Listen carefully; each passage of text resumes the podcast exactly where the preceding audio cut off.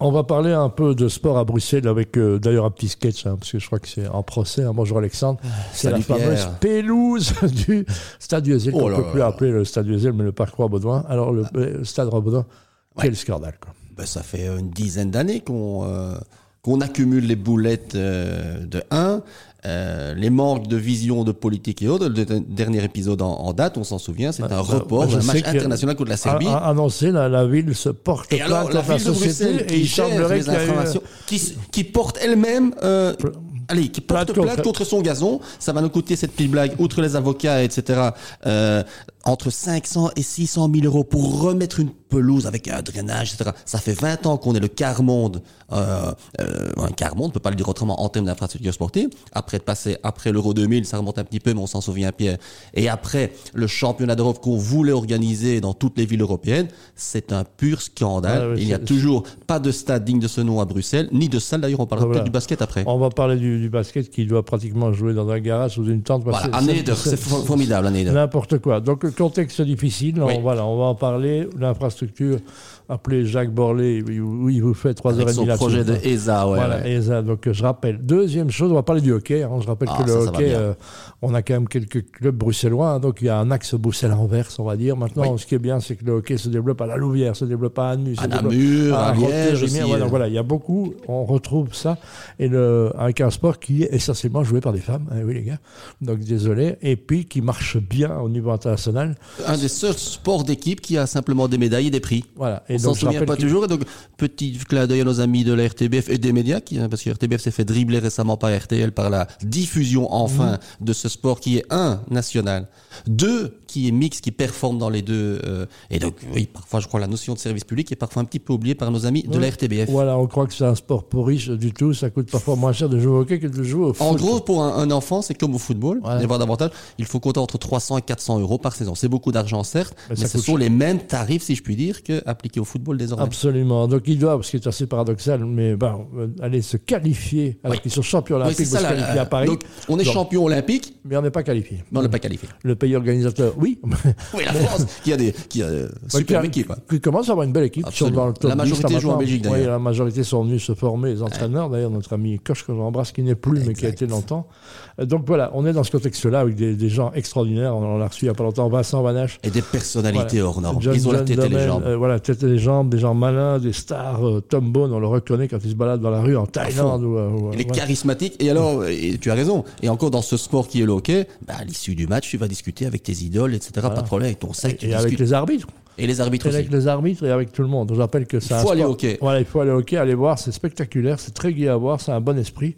Bon, ben, il parle un petit peu comme ça, si Un petit peu, c'est un mais peu au les gens qui se Oh, rit. Ça toi? Et Super sympa. et alors, en tout- cas, mais, j'ai joué au hockey longtemps, je peux me moquer. Pas de problème. Et, puis, euh, mais vous allez euh, au Daring, bah, on se lance comme à On Bruxelles. se lance beaucoup au ça, ouais. ça reste un sport fantastique, les règles sont pas très compliquées à comprendre. Non. Ça c'est de mieux en mieux filmé, donc on, on espère évidemment Voilà. Nos, nos, nos hockeyeurs défendront leur Une, titre. une petite chose encore pire.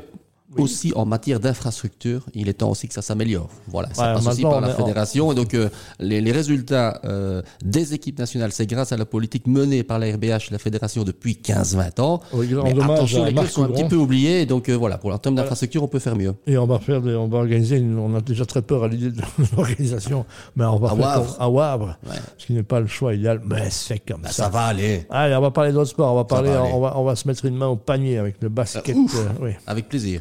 Le basket, le sport, la boxe, ça se joue au Palais du Midi. Maintenant, on va déplacer le Palais du Absolument. Midi.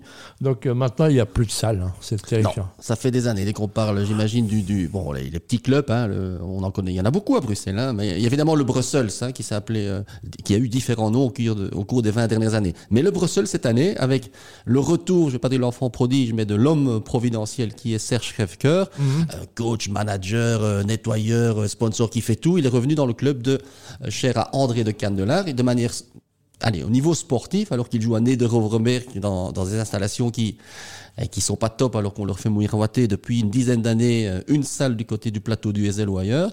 Bon, ils Ils ont, un continuent. peu, pas- ils ont pas joué un peu au Palais 12 De temps en temps. Et donc, ils ont un match de gala aussi. On vous invite à y aller à la fin de l'année. Euh, c'est au Palais 12, comme chaque année. Donc, de temps en temps, il y a des one-shots. Mais de manière structurelle, moi, j'avais travaillé il y a quelques années pour que le Brussels puisse jouer à Forêt Nationale. C'était le modèle similaire au Sport Palace que vous connaissez à Anvers. Ouais, vous ouais. avez une petite jauge loge et quand il y a les grands matchs internationaux ou européens, tu peux jouer dans le Sport Palace. Cette idée avait fait son chemin euh, à Forêt, tiens, tiens. Ah on oui. parlera comme le football 20 ans après. On verra si, si un jour Forêt arbitre, euh, arbitrera pardon, un stade de football comme il a failli l'avoir de basket. Mais donc tout ça pour dire les infrastructures. Et on les fait, on les fait miroiter des choses depuis Parce que 15 le 20 ans. volet devrait connaître plus de succès. volley, la même chose. ah, c'est un troisième ou quatrième sport hein, pratiqué en Voilà, Belgique. mais essentiellement flamand à 80%, ne parvient pas à des choses positives pour créer cet engouement. On salue David Stegen parce qu'il y a eu un championnat d'Europe dans plusieurs villes il y a quelques mois. C'était cette idée d'amener euh, ce volet, de le rendre attractif en région de Bruxelles capitale ailleurs, mais ça reste difficile quand t'as pas l'outil, quand t'as pas les infrastructures. Voilà, c'est toujours le même problème qu'on a récurrent chez nous. Et donc, Pierre, si je te permets, dans quelques mois, on va voter. Ouais. J'invite tout le monde, même si euh, À, à le mettre, sport c'est pas toujours le important. vote dans le bon panier. Voilà. Voilà, et c'est- à mettre les trois points, quand, Ouais. essayer d'être à distance, mais peut-être que le sport pourrait être euh, une, une, une toute petite euh, ligne euh, dans les programmes politiques des uns et des autres. On peut peut-être s'en souvenir dans quelques Très mois. bien, petite musique et on retrouvera un sport qui connaît un grand succès, c'est un sport de balle, c'est un sport avec le paddle qui marche très très Ouf, bien. oui, le paddle. dont on peut parler parce que heureusement là ça se développe bien grâce au privé. On l'a vu, on a avec euh, ce Zot euh, Vincent Lorenzen, il faut le dire parce que c'est un gars qui, qui est excessif mais qui, qui- Ouais, ouais, c'est qui ça. porte les choses. C'est bien que tu dis excessif. Non, ouais. non, non, je, je connais bien. Il ressemble à sa veste qui trimballe partout, mais il Voilà. y a quelque chose derrière. hein. C'est pas quelque chose derrière. Loin donc de là. Il y a un, un- un tournoi qui a lieu dans la gare maritime qui est considéré comme un des plus beaux tournois, infrastructure absolument incroyable. euh, Allez voir parce que c'est un sport de dingue. Il a créé un club à côté. Et maintenant, on voit que jouer au paddle, c'était pas facile il y a encore un an parce qu'il fallait trouver des places. euh, soit c'était les grands clubs euh, Léo, Racing, etc. Exact. Mais on avait du mal à jouer à Bruxelles en fait. Voilà, et là, ça se développe formidablement. Tu as cité le, ce centre permanent en- en- dans la gare maritime, c'est Ouais. huit terrains. C'est aussi à l'initiative de M. Absolument. Euh, Tu l'appelles monsieur, toi Oui, monsieur. Ouais, voilà, d'accord. Ouais. Vincent, t'appelles monsieur. euh, Vincent Ouais, je suis très va. avec lui. hein, Franchement, on a travaillé dans la même Ah, agence, top. on se connaît bien. Mais donc, eh ben, mais ça se développe aussi, je pense. À y a du indoor. Il y avait la, la salle Mounier, mais qui devient un petit peu vieille, mais qui vit aussi. Euh, très sympa pour ceux qui habitent à Bruxelles, c'est le centre de la forêt de soigne Ouais. à Huc, le Ouais. tout neuf, euh, 5, 6, 7 terrains, c'est super euh, top. Et donc, à la fois le paddle, le paddle indoor se développe, et c'est en pleine, en pleine bourre puis il y partout, a quoi. Terreau qui a ouvert du côté de ce qui était le de aussi, le club de, de Carrasco et d'autres. Donc, euh, il y a une offre qui est assez a- large et complète. Il y a un petit sport, mais il n'y a pas les murs. Comment il s'appelle ce petit sport là C'est un peu la même chose, mais je ne sais plus comment il s'appelle. J'ai vu, c'est assez rigolo. C'est du paddle, mais il n'y a pas les parois, en fait. Ah oui, euh, qui vient de Floride. Ouais, c'est ça. Ouais, ouais, ça ça porte un nom. euh, ça, il y aura ça voilà. à Molenbeek. Là, je plaisante, mais effectivement. Oui. Parce qu'un club de paddle, un, un terrain, ça coûte plus ou moins 30 000 euros, ce qui est pas pas très cher, bien entendu. Et dans le business model, évidemment, c'est pour ça que beaucoup de clubs de tennis transforment leur aire sportive de tennis en terrain de paddle. Ça, c'est le, modèle économique. à rentabiliser. Notre ami Marco, qui est aussi sur construction de terrain partout. Et en Ouais. Flandre, ils ont 10 ans d'avance, comme chaque fois. Voilà, mais il y a un frein, et tu le sais, euh, C'est le le bruit, ce sont des nuisances. Donc, euh, il y a eu un référé il y a 6 ou 8 mois du côté de Bruges, et Mm. donc il y a un juge qui a dit, tiens, tu pourras plus jouer après 18h, tu pourras pas jouer le dimanche.